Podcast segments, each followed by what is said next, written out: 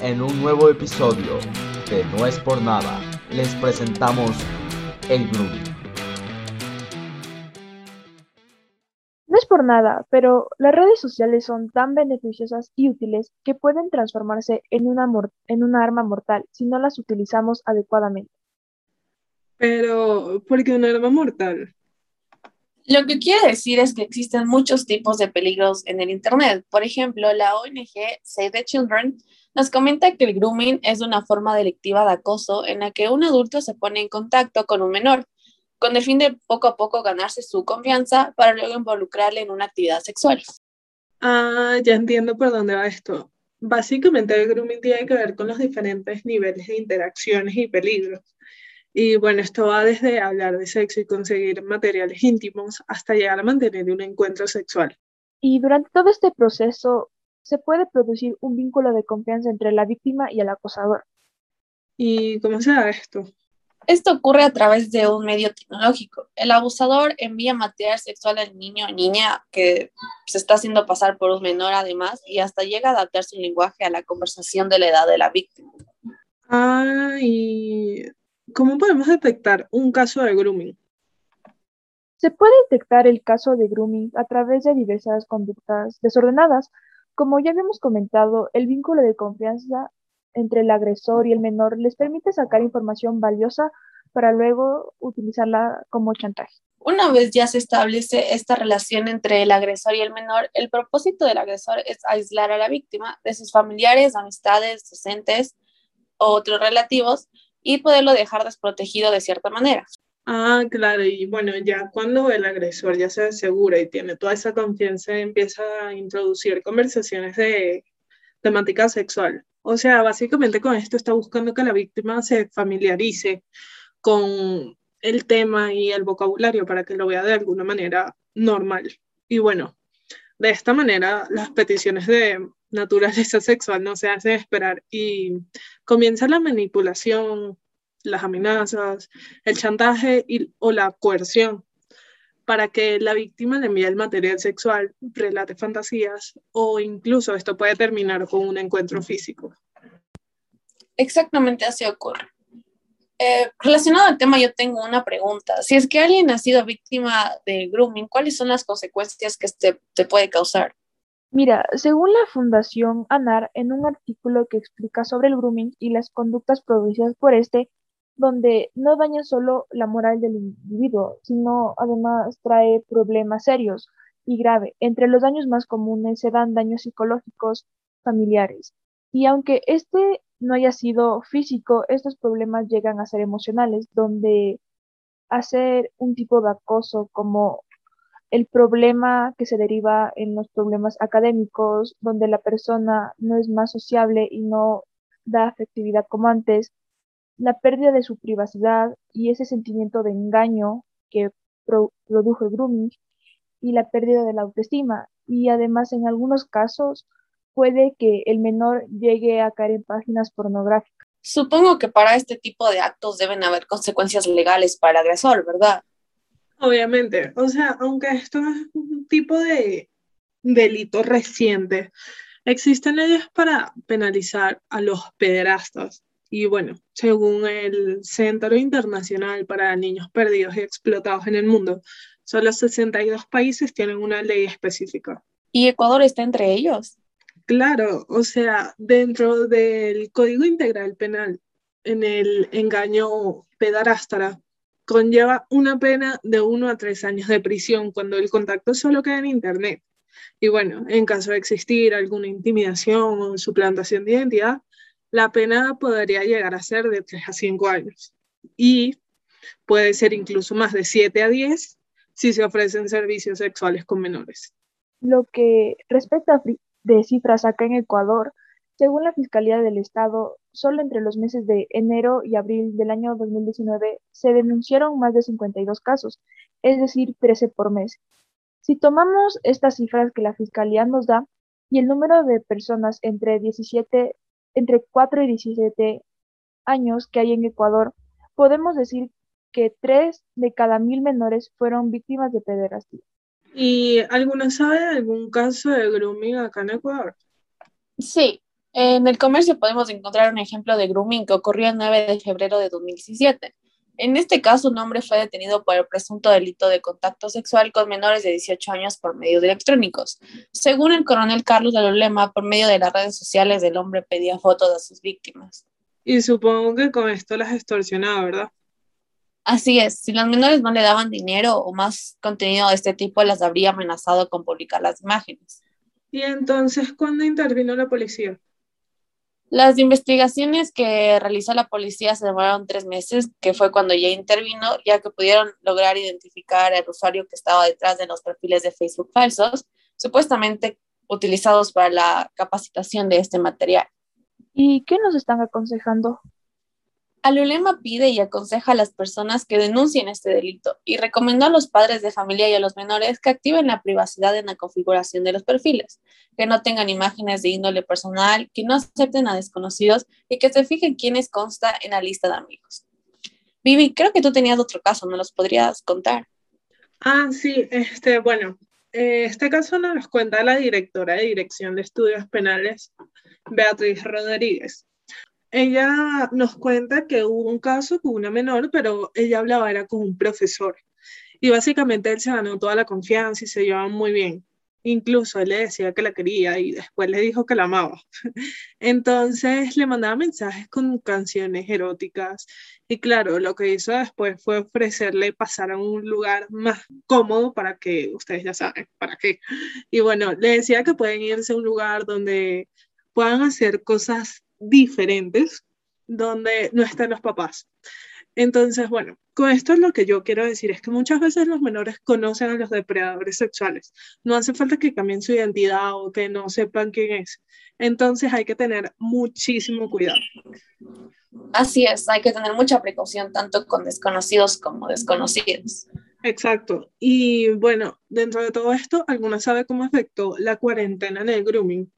En cuanto al grooming, pues fue un cambio muy negativo, porque debido al crecimiento de tráfico en Internet a nivel mundial gracias a la pandemia, los casos de grooming aumentaron. Y Argentina es un ejemplo, donde el Ministerio Público Tutelar de la Ciudad de Buenos Aires, las denuncias aumentaron, porque el grooming se fue aumentando en un 30%. ¿Qué tipo de solución se planteó Argentina ante este problema? Bueno, eh, en el país existe una organización que ya desde hace más de 10 años trabaja en esto, abordando problemáticas que afectaban la seguridad en el campo digital. Esta se llama Argentina Cibersegura.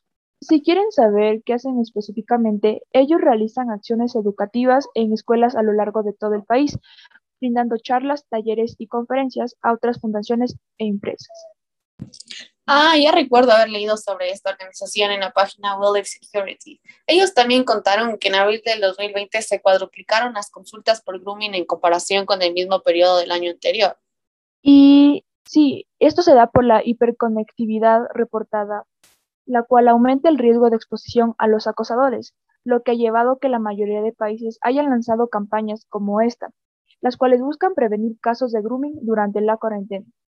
Bueno, con todo lo que hemos venido diciendo hasta ahora, les traemos a una invitada especial, la psicóloga Ani Jaramillo, quien nos va a responder algunas preguntas acerca de el grooming y, bueno, cómo manejarlo y este tipo de cosas. Entonces, Julie, empieza tú con las preguntas. La primera pregunta que tenemos es, ¿qué tan importantes consideras que son las charlas sobre el grooming en el colegio? Cualquier charla preventiva es importante. ¿Sí? Cualquier situación de enseñanza que pueda prevenir riesgos en nuestros niños y adolescentes es donde cualquier colegio debe apuntar. No esperar a que las situaciones pasen para preparar a la gente, sino más bien preparar a la gente para que puedan identificar adecuadamente cualquier riesgo o vulneración. ¿Sí? Entonces, el hecho de que se brinden esos espacios para que los chicos aprendan de su realidad y que puedan estar alertas los hace menos vulnerables a situaciones de peligro. Ya, la segunda pregunta que tenemos es, ¿usted cree que el evitar dar celulares a los menores es una forma de mantenerlos seguros?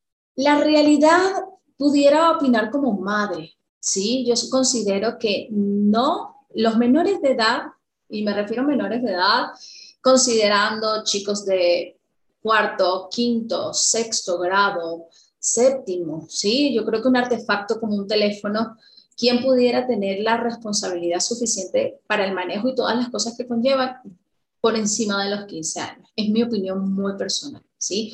Porque la realidad es que por mucho que puedas preparar a un niño para evitar situaciones de riesgo, por más control, supervisión que puedas ejercer,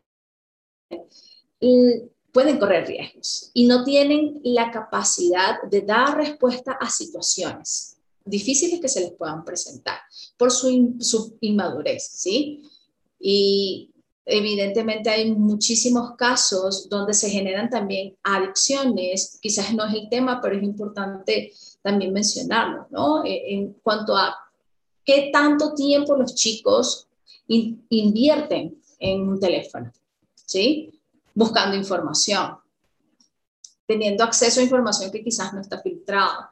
Yo creo que ahí la responsabilidad principal es del adulto y como adultos debemos protegerles y protegerles es regular el uso, supervisar el uso.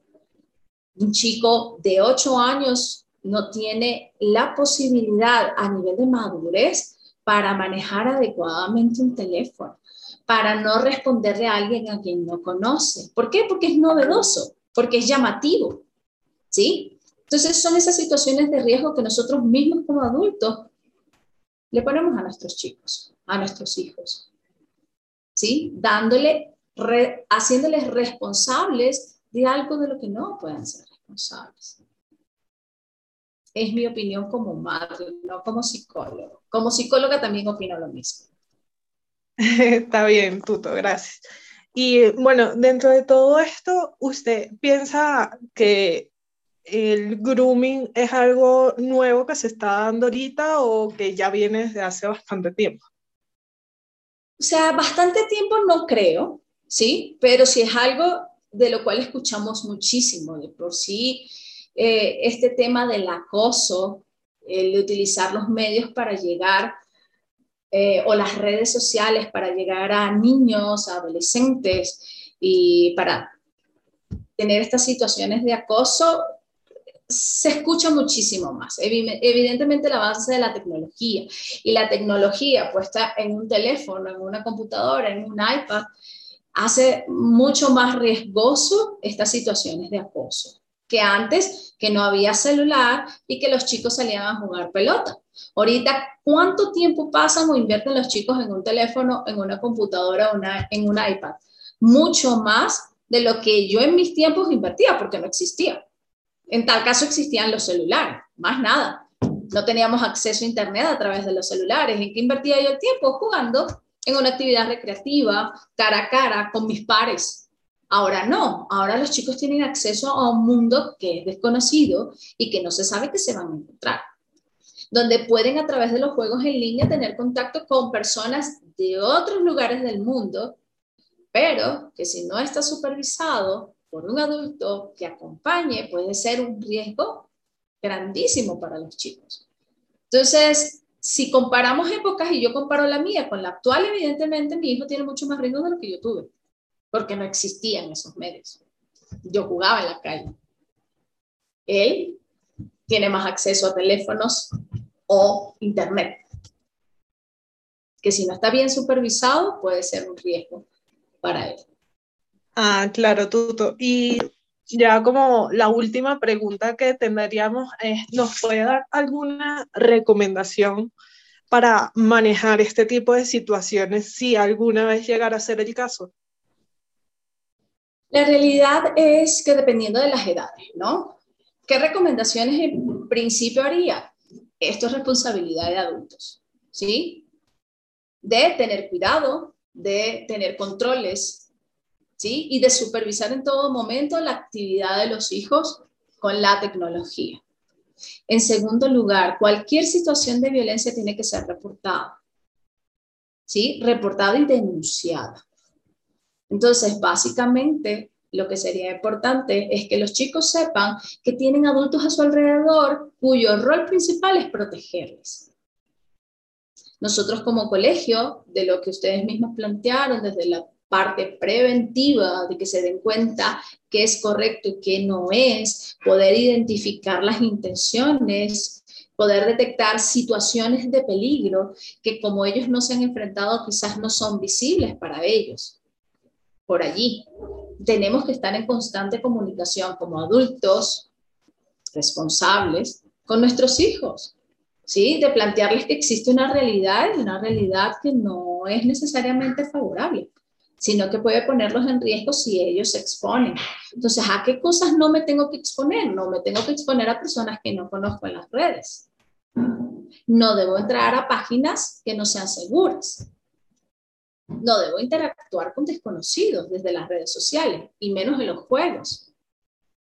Si yo detecto algo que me incomoda, una situación que, que me hace sentir mal, inmediatamente contárselo a mis padres, a mis docentes, al DC.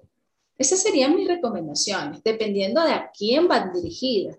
Ahora, si van dirigidas a los padres, con toda claridad les diría, eso es responsabilidad de los adultos. Nosotros los adultos somos los garantes de los derechos de los niños. Ellos no tienen la posibilidad de, de pelear por esos derechos. Nosotros tenemos que pelear por ellos, aunque eso implique restringir el uso. Sí, Tutu, bueno, eh, muchas gracias por haber compartido este tiempo con nosotras para responder estas preguntas. Eso ha sido todo por hoy. Hasta aquí ha llegado nuestro programa. Hasta la próxima. Muchas gracias.